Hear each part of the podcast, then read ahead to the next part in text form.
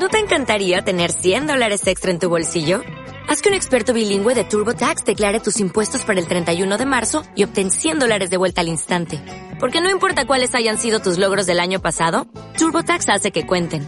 Obtén 100 dólares de vuelta y tus impuestos con 100% de precisión. Solo con Intuit TurboTax. Debes declarar para el 31 de marzo. Crédito solo aplicable al costo de la presentación federal con TurboTax Full Service. Oferta sujeta a cambios o cancelación en cualquier momento. Informes deformes. Literatura y pensamiento libre en 500 palabras. En su novela Quebrada, de reciente publicación en España, la escritora argentina Mariana Trabacio nos ofrece una nueva e interesante perspectiva sobre el tema del viaje, que seguimos explorando en nuestro canal.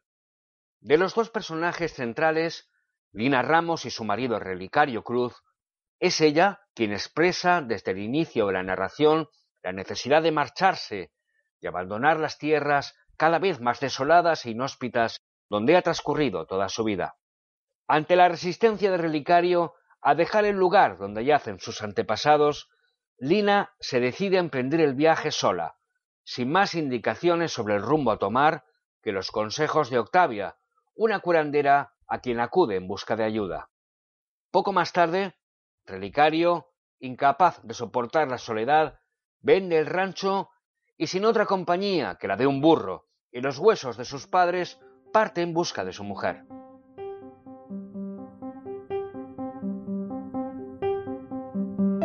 Y nos fuimos con jumento sin rumbo a buscar a Balbina. ¿Para dónde vamos, burro? ¿Para dónde te parece que puede estar Balbina? Así arrancamos la marcha ese día. Y Jumento me miraba siempre atento, como si le importara dónde íbamos como si le significara algo encontrar a Milina.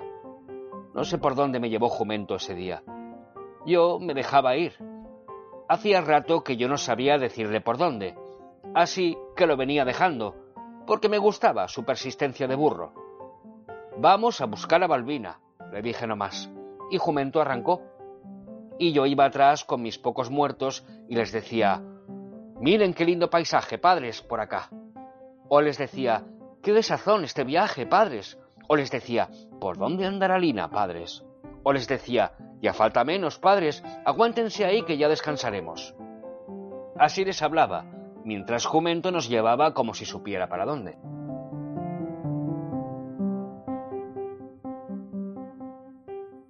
Lina busca un arroyo que lleve a un río que a su vez la conduzca al mar. Un mar absolutamente inconcebible para quien está huyendo de un lugar tan árido que en él no crece nada salvo unos yuyos que salen secos y se agotan antes de dar las primeras hojas.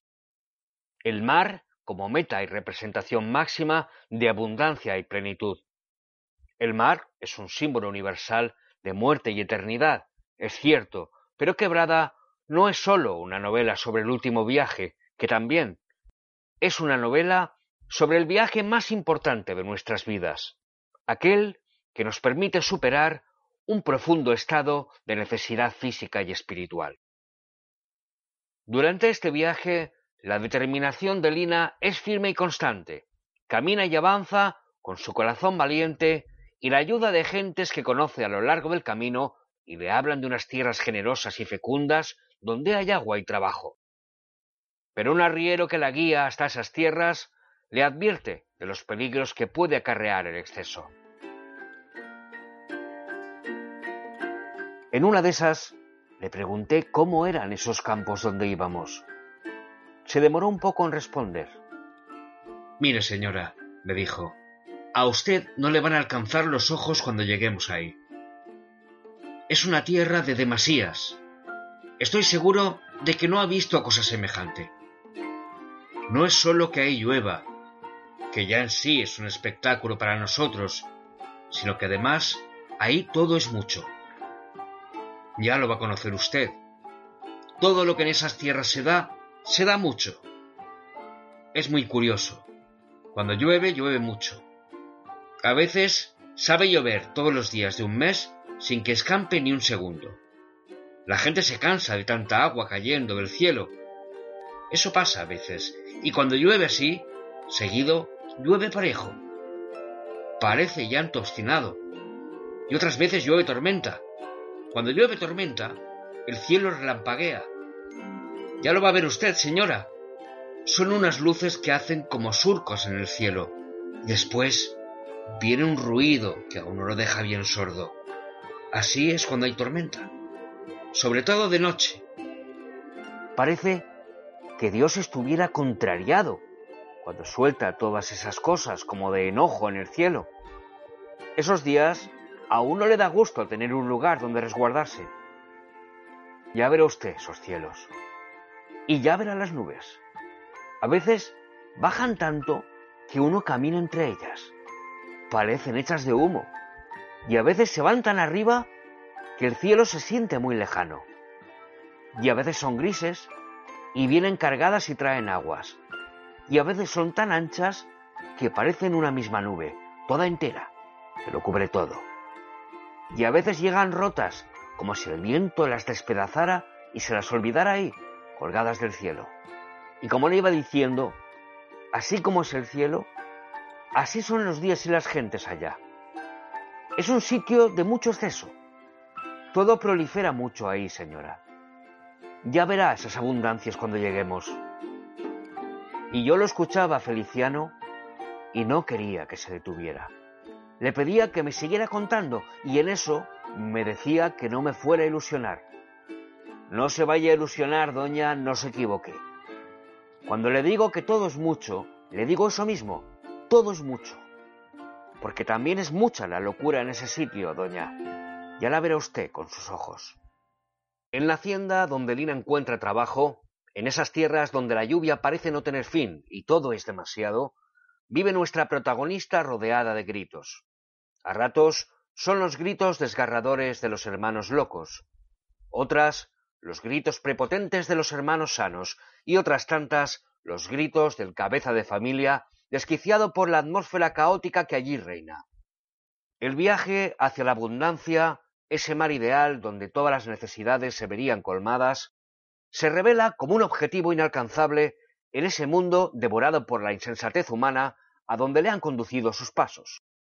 Sin embargo, sólo en un lugar como ese, perfecta metáfora de la ciudad o la civilización, se hace posible la reunión y el reencuentro, la esperanza de un pequeño paraíso a la medida del ser humano, si no fuera porque un peligro superior a las fuerzas de los hombres indescifrable para todos, salvo unos pocos seres iluminados, como la bruja Iris, sobrevuela a cada instante nuestras vidas para desbaratar las expectativas y proyectos que nos animan a seguir adelante.